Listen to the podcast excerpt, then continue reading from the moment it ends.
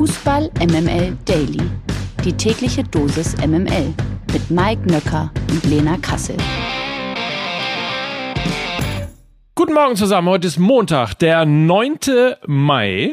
Der 9. Mai, Freunde. Das Finale kommt immer näher, also das der Saison 21, 22. Wir sind nur noch ein Wimpernschlag davon entfernt und müssen natürlich mal wieder und kompakt reden. Und das werden wir tun, wie immer an dieser Stelle mit Lena Kassel. Guten Morgen.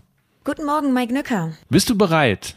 Ja, ich bin, ich bin bereit. Die Frage ist, ähm, ob du deine Stadiontouren überlebt hast. Du hast ja den Mickey Beisenherz am Wochenende gemacht, ne? Du warst bei deinem VfL Bochum Ja. und bei deinem Schalke 04, ne? Ja, bei meinem Schalke 04 und bei äh, meinem FC St. Pauli und auch bei meinem Ar- Arminia Bielefeld. Ich habe sie alle gesehen und ähm, bin äh, einigermaßen beeindruckt. Aber das werde ich natürlich etwas breiter noch äh, morgen in der neuen Folge Fußball MML erzählen. Aber ich habe einiges, ich sag mal ganz vorsichtig, einiges erlebt, was nicht unerwähnt bleiben darf. So, und wir alle haben auch ein sehr bewegtes Fußballwochenende erlebt und genau darüber wollen wir jetzt auch sprechen. 100% Lena. Guten Morgen, Mike und Happy Monday. Präsentiert von Lena Kassel.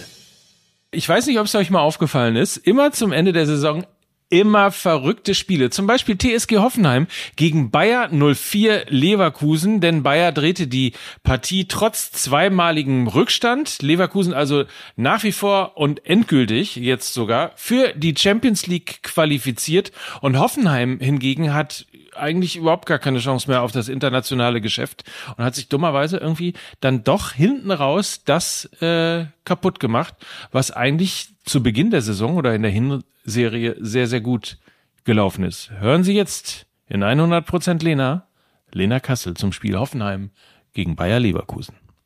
Ja, du hast es angesprochen. Ich glaube, es gab ja mal die Zeit, da haben wir uns alle gewundert, hupsi, wie kann dann jetzt plötzlich äh, die TSG Hoffenheim auf dem dritten Tabellenplatz stehen und niemand hat es so mitbekommen.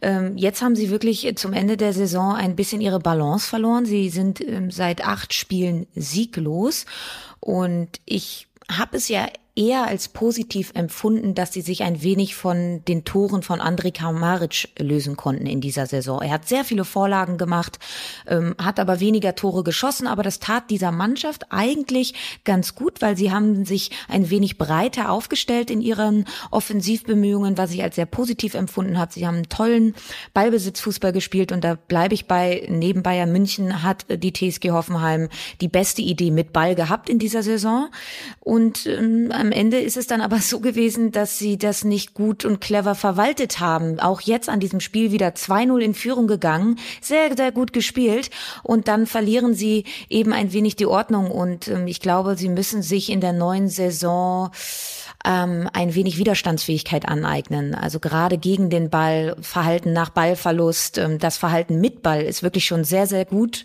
und ich glaube damit dass ein Grisha Prömel jetzt von Union Berlin zu der TSG Hoffenheim wechselt, das wird ihn sehr, sehr gut tun, weil er eben gerade in der Zentrale ein, ein Spieler ist, der seine Stärken auch gegen den Ball hat und sehr, sehr widerstandsfähig ist. Das wird, glaube ich, ein ähnlicher Top-Transfer wie der von David Raum. Also Transferpolitik bei Hoffenheim stimmt.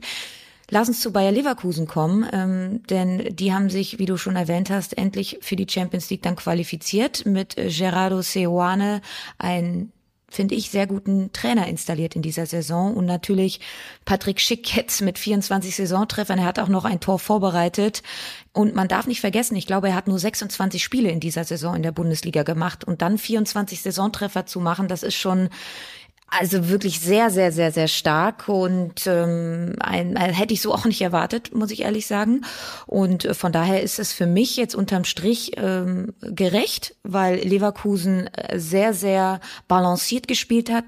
Diaby und Schick haben sich äh, einander gefunden. Also Schick hatte in Diaby seinen besten Freund auf den Außen und ähm, Schick hat aber auch Diaby teilweise die Bälle aufgelegt. Von daher haben sie da auch ähm, Höhen und Tiefen überstanden und sind für mich persönlich vollkommen zu Recht jetzt in der Champions League in der nächsten Saison dabei. nicht dabei oder vielleicht nicht dabei. SC Freiburg gegen Union Berlin. 1 zu 4. Mein lieber Mann, 1 zu 4 mit einem Halbzeitstand von 0 zu 3. Also das ist schon ein fetter Schritt, den Freiburg da in Richtung Champions League verpasst hat.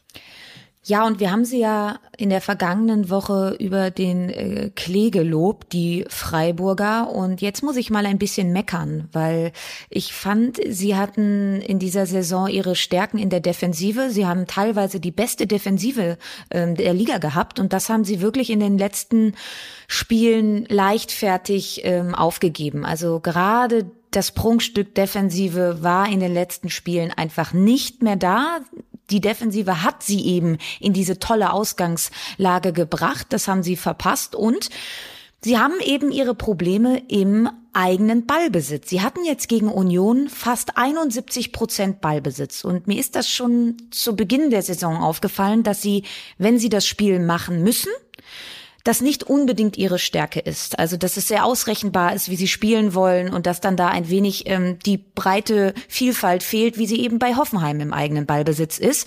Und ähm, dementsprechend konnten sie das dann in diesem Spiel auch nicht mit einer soliden Defensive kaschieren. Und so stand es dann eben sehr verdient zur Halbzeit schon 0-3 und Union hat es dann einfach ähm, sehr, sehr smart gelöst. Und man muss auch sagen, die Unioner haben auch keine ruckelfreie Saison erlebt, hatten viele Nebengeräusche. Max Kruse hier, Max Kruse da, Grisha Prömel weg und so weiter und so fort. Und sie haben das alles überstanden.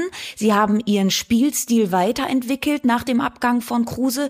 Weniger individuelle Genialität, dafür viel mehr Tempo im letzten Drittel mit Geraldo Becker, der richtig aufgeblüht ist nach dem Abgang von Max Kruse. Und das hat mich wirklich sehr beeindruckt und überrascht. Und sie sind jetzt eben zum zweiten Mal in Folge international dabei, eben weil sie mit Urs Fischer auch ein wenig den Fels in der Brandung haben, der alles immer medial ab watschen kann und dann eben einen Geraldo Becker als zweite Spitze neben Taiwo Avoni packt und das hervorragend aufgeht und mit ähm, Behrens und Michel auch noch Tiefe und Breite im Kader hat. Also ja, man muss leider äh, sagen, nicht unverdient, nicht unverdient europäisch, Union Berlin.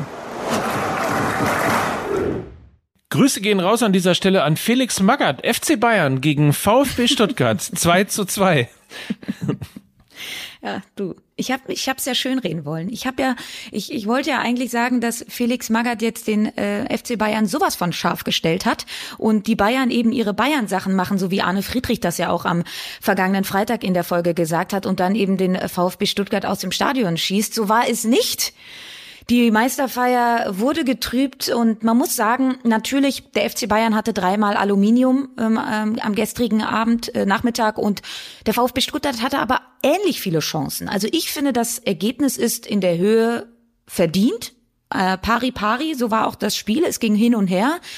Aber auf der anderen Seite muss man dann auch wirklich sagen, dass so ein Tor, das 2 zu 2 von dem, vom VfB Stuttgart so fallen kann. Flanke, Borna Sosa, Kopfball Sascha Kalajdzic. Also das weiß man doch jetzt mittlerweile, dass äh, das eben das Go-To ist. Und der VfB hat sich mit diesem Punktgewinn nochmal richtig ins Rennen gebracht, denn am Ende sehen wir auch Tordifferenz.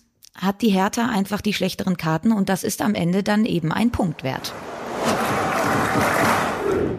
explizit wollte Lena Kassel in dieser Folge 100% Lena nicht über die Hertha reden.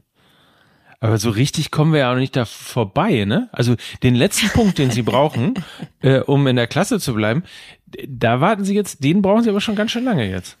Ja, ähm, natürlich, wenn wir darüber reden, dass sie in Bielefeld diesen riesigen Matchball zum 2 zu 0 in der 88. Minute vergeben und wenn wir uns dann das Spiel jetzt am Samstagabend ähm, anschauen, jetzt kann man natürlich auf die Bayern schimpfen. Ja, klar.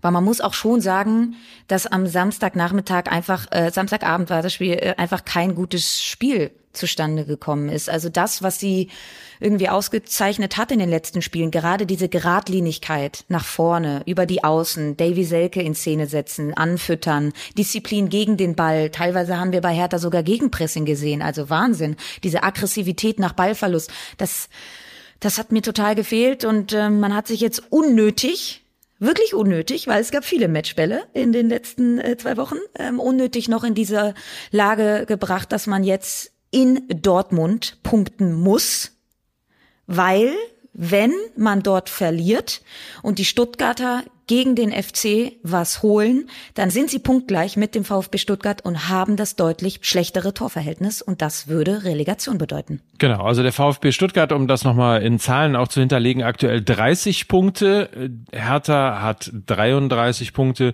und äh, die Tordifferenz bei Hertha ist minus 33, beim VfB Stuttgart ist es minus 19, also es sind äh, bummelig 14 Tore Vorsprung. Also das ist äh, tatsächlich, sollte Hertha verlieren in Dortmund, da kann man schon mal verlieren. Muss man aber nicht.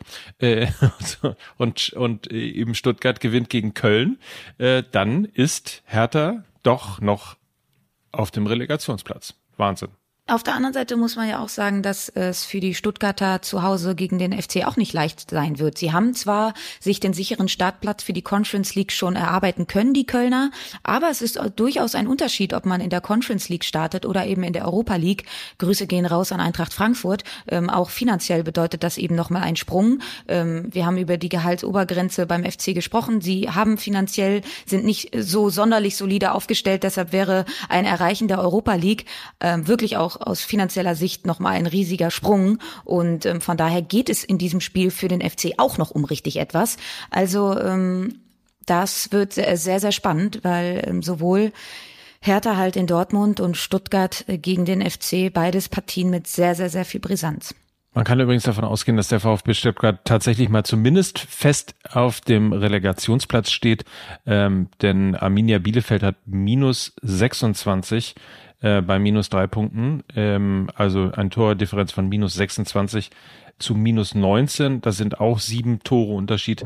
Äh, Im Normalfall brennt da quasi auch nichts mehr an, zumal Arminia Bielefeld ja am letzten Spieltag gegen RB Leipzig spielen müsste und muss. Und die müssen ja auch noch gewinnen, wenn sie die Champions League auf jeden Fall hundertprozentig klar machen wollen. Da liegen sie im Moment zwei Punkte vor dem SC Freiburg, weil sie nämlich einen Kantersieg gefeiert haben, gestern Abend gegen den FC Augsburg. Ja, und das Spiel gegen den FC Augsburg oder, sag ich mal, die Art und Weise, wie sie das dann bestritten haben, ist wirklich so ein bisschen ähm, stellvertretend für die Saison. Ich habe mir noch mal das Hinspiel ähm, angeschaut zwischen dem FC Augsburg und RB Leipzig. Das ging damals eins zu eins aus und ähm, da hatten sie auch sehr, sehr viel Ballbesitz, die Leipziger, fast 70 Prozent, haben aber nur vier Schüsse aufs Tor ähm, bringen können und zehn neben das Tor. Und wenn wir uns jetzt mal die Statistiken vom ähm, gestrigen Spiel anschauen, dann hatten sie auch gestern deutlich, deutlich mehr Ballbesitz, haben aber sieben Schüsse aufs Tor bringen können und nur acht neben das Tor und haben am Ende vier Tore erzielt. Also daran kann man zwei Sachen ablesen. Man kann ablesen, dass sie sich im eigenen Ballbesitz stark verbessert haben, dass sie eben nicht nur ähm, auf ihren Umschaltfußball beschränkt sind, sondern auch, wenn sie den Ball haben, Lösungen finden. Und die zweite Sache, äh, die man sehen kann im Vergleich zum Hinspiel, ist, dass sie brutal effektiv sind.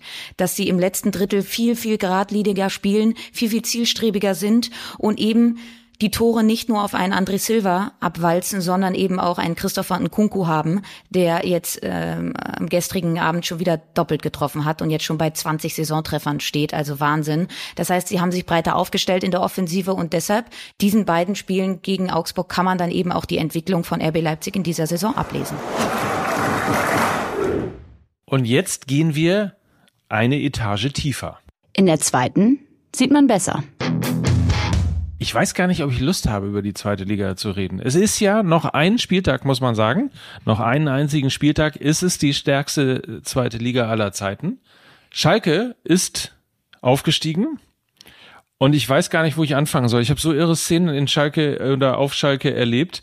Ähm, die lustigste ist, dass sie am Ende äh, hat sich versucht, jeder so ein Stück Rasen ja mitzunehmen, nachdem es ja einen Platzsturm gegeben hat. Was ich aber sehr lustig fand, war, es war so ein bisschen wie also ihr müsst euch vorstellen, Kölner Karneval, wenn die so Kamelle werfen, so standen wirklich Menschen äh, auf dem Rasen und, und haben Rasenstücke ins Publikum geworfen. das war wirklich sehr heiter. Es hat mich sehr erheitert. Äh, und ansonsten muss man natürlich sagen, Schalke nach diesem, nach einer irren Aufholjagd, äh, 0 zu 2 zurückgelegen gegen den FC St. Pauli. Und dann dachte man schon, ach, guck an, hier, das, was äh, in Dortmund die Meisterflatter heißt, äh, das passiert jetzt hier äh, gerade in Gelsenkirchen, aber nichts im Vergleich natürlich zur Flatter, weil einfach mal Spiel gedreht, hinten raus natürlich Salazar, letztes Jahr noch bei uns, wer schießt das 3 zu 2? Die schönsten Geschichten schreibt nur der Fußball, ihr wisst das. Also Schalke auf jeden Fall herzlichen Glückwunsch, ist verdient zurück im Oberhaus der Liga und wahrscheinlich wird ihm auch Werder Bremen folgen, die gestern sehr souverän mäßige Leistung, trotzdem souverän 3 zu 0 in Aue gewonnen haben. Und ansonsten bin ich ja kurz davor, dass mein Tipp von vor vier Wochen, glaube ich, dass der HSV die Relegation schafft, der auch tatsächlich durchgeht. Ja, und wir haben ja auch über den HSV hier schon des Öfteren gesprochen. Und als sie diese kleine Durststrecke hatten, haben wir darüber gesprochen, dass Robert Latzel nicht mehr trifft. Und jetzt hat er eben am Wochenende, glaube ich, doppelt schon wieder getroffen und ähm, ist eben jetzt wieder die Garantie da vorne. Und ähm, das zeigt mal eben wieder, und das hat ja auch Lukas Vogelsang vergangene oder vorvergangene Woche bei euch im Podcast gesagt, dass eben Stürmer in der zweiten Liga und da können wir dann auch den Bogen wieder zu Simon Terodde schlagen und über den Wegfall von Guido Burgstaller beim, beim FC St. Pauli sprechen und so weiter und so fort. Also die sind enorm wichtig und prägend gerade in diesem Aufstiegsrennen. Also wenn du da einen verlässlichen Striker vorne drin hast und der fit ist und je breiter du aufgestellt bist, äh, Duxch und Füllkrug bei Werder, desto besser. Und ähm, wenn wir noch mal kurz, also über Schalke sprechen, dann, wenn man also von den letzten neun Spielen acht gewinnt, ja, und auch in diesem Match gegen St. Pauli ja nach einem 0 zu 2 so zurückgekommen ist, dann kann man auch einfach von einem sehr, sehr, sehr verdienten Aufstieg sprechen. Und das Spiel gegen Pauli ja wie Schalke selbst, will ich sagen, himmelhoch jauchzend und zu Tode betrübt und das innerhalb von wenigen Minuten. Und Wahnsinn ist ja eben auch, dass Schalke ja, glaube ich, jetzt vor genau 25 Jahren den UEFA Cup gewonnen hat mit Mike Büskens und jetzt führt er eben ähm, seine Liebe in die erste Liga zurück und das ist dann eben auch Schalke. Ne? Die übrigens alle da waren im Stadion, die ganzen Eurofighter sind schwer vor des äh, vor Beginn des Spiels gefeiert worden vom sensationellen Publikum, muss man auch mal sagen. Außer ausverkauftes Haus auf Schalke war eine sensationelle Stimmung. Also insofern Glückwunsch nochmal nach Schalke und vielleicht nochmal der Blick auf die entscheidenden Spiele in der zweiten Liga, nämlich am letzten Spieltag am kommenden Sonntag, alles um 15.30 Uhr parallel. Werder Bremen gegen Jan Regensburg. Die führen mit drei Punkten vor dem Hamburger Sportverein, aber äh, haben die deutlich schlechtere Tordifferenz. Das heißt, Werder braucht einen Punkt auf jeden Fall, um safe in der Bundesliga dabei zu sein. Und dann gibt's halt eben dieses Rennen zwischen dem Hamburger Sportverein und Darmstadt 98. Der HSV spielt bei Hansa Rostock und äh, Darmstadt 98 empfängt zu Hause den SC Paderborn. Das wird also das Fernduell wahrscheinlich um Platz drei sein mit den besseren Karten für den HSV. In die zweite Bundesliga zurückkehren werden übrigens äh, nach Magdeburg auch Eintracht Braunschweig. Durch die Niederlage des ersten FC Köln ist Braunschweig nach Magdeburg eben der zweite fixe Aufsteiger. Lautern muss in die Relegation und zwar gegen Dynamo Dresden. Gewinner des Tages sind die Frauen des VfL Wolfsburg. Die Fußballerinnen des VfL haben nämlich zum siebten Mal die deutsche Meisterschaft gewonnen. Sie siegten gestern am vorletzten Bundesligaspieltag bei Absteiger Karl Zeiss Jena mit 10 zu 1 und sind mit vier Punkten Vorsprung auf den entthronten Meister Bayern München nicht mehr einzuholen. Wolfsburg ist nun mit dem ersten FFC Frankfurt gleichgezogen, der seit Einführung der Frauen-Bundesliga ebenfalls siebenmal triumphiert hatte. Mehr Titel holte zuvor nur der neunmalige Meister SSG Bergisch Gladbach. Und das ist eine durchaus verdiente Meisterschaft der Wölfinnen gewesen. Sie stehen ja jetzt auch noch im DFB-Pokalfinale, ähm, spielen dort gegen Turbine Potsdam und sie haben ja dann auch noch dieses Rückspiel in der Champions League gegen ja eigentlich die Crème de la Crème im Frauenfußball gewinnen können, nämlich dem FC Barcelona. Da haben sie auch gezeigt, was in ihnen steckt. Ähm, für mich glaube ich aktuell die wirklich beste deutsche Mannschaft, die wir haben und ähm, liegt auch an, an, an, am Trainerteam mit Tommy Stroth und dann haben sie eben eine wahnsinnig gute Kapitänin Svenja Huth, Alex Popp wieder fit. Dann haben sie so junge Nachwuchstalente wie Tabea Wasmuth, die äh, wahnsinnig viele Tore schießt, äh, mit Lena Oberdorf, äh, ein Youngster in, in ihren Reihen. Und deshalb ähm, ja, kann man sich darauf freuen, auch in der neuen Saison, schätze ich. Und ich glaube, dann werden sie auch ähnlich stark wieder in der Champions League sein, denn die Mannschaft ist richtig, richtig gut aufgestellt und jetzt sind wir gespannt, ob sie das Double holen.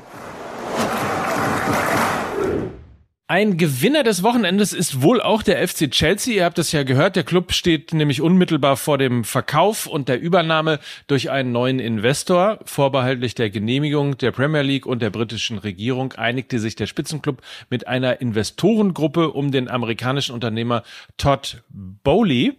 Und zwar auf einen Deal in Höhe von, Achtung, circa 5 Milliarden Euro.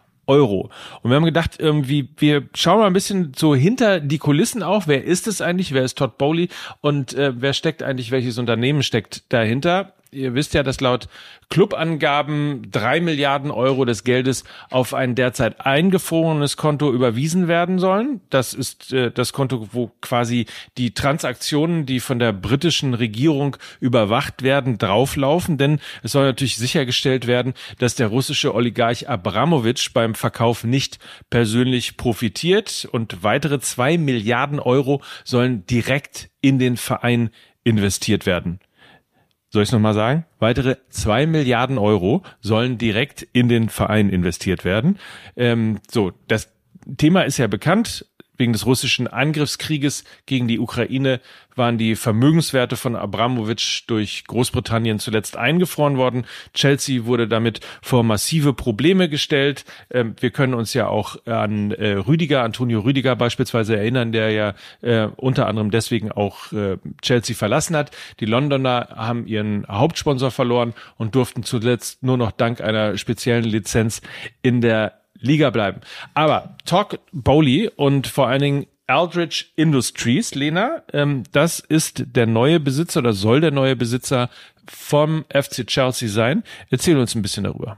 Ja, das ist ein Unternehmen, die schon in verschiedenen Branchen investiert haben, äh, von Versicherungen über Investmentfirmen bis hin eben zum Sport, Medien- und Konsumgüterunternehmen. Dazu besitzt eben äh, Todd Bowley auch Anteile an den Sportclubs Los Angeles Dodgers, Los Angeles Lakers, Los Angeles Sparks, Cloud9 und DraftKings.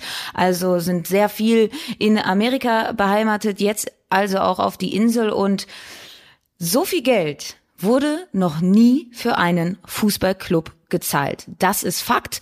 Und was ich aber ganz spannend fand, waren, dass ähm, die Eigentümer mehr als zwei Milliarden Euro, die sie eben in diesen Verein investieren, eben auch in das Stadion investieren und in die Frauenmannschaft investieren sollen. Das fand ich äh, dann ja doch irgendwie sehr sympathisch. Und ich würde mal sagen, das Timing ist jetzt nicht ganz so verkehrt, denn wenn wir sehen, dass Antonio Rüdiger jetzt eben gewechselt ist, weil er eben gesagt hat, das ist mir zu unsicher alles, ich weiß gar nicht, wie es weitergeht, dann ist das jetzt eben genau der richtige Zeitpunkt, dass sie wieder an ihre Finanzen äh, kommen können und damit auch äh, Spieler natürlich transferieren können. Also das Timing sehr, sehr gut und man muss dazu sagen, sagen, für einen Traditionsverein ähm, freut es mich ja dann doch, dass sie jetzt nicht komplett irgendwie äh, weiterhin auf der Suche sind und das dann eben auch sich sportlich niederschlägt, sondern dass sie jetzt anscheinend eine ganz passende Lösung gefunden haben. Ja, und vor allen Dingen auch einen äh, Besitzer haben, wo man jetzt nicht sofort das Gefühl hat, oh Gott, oh Gott, äh, wer ist denn da wieder in den Fußball eingestiegen? Also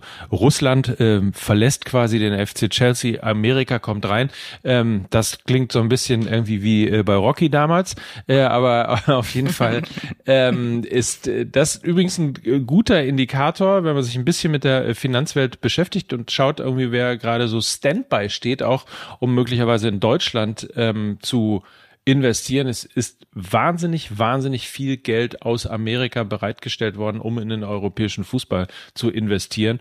Insofern ähm, das mal so als kleiner Hint und ich bin sehr gespannt, was sich bei Chelsea jetzt tun wird. Auf jeden Fall scheint es so gut wie safe zu sein, dass eben Abramovic draußen ist und äh, die Eldridge Industries Unternehmensgruppe um Todd Bowley dann der neue Besitzer vom FC Chelsea wird.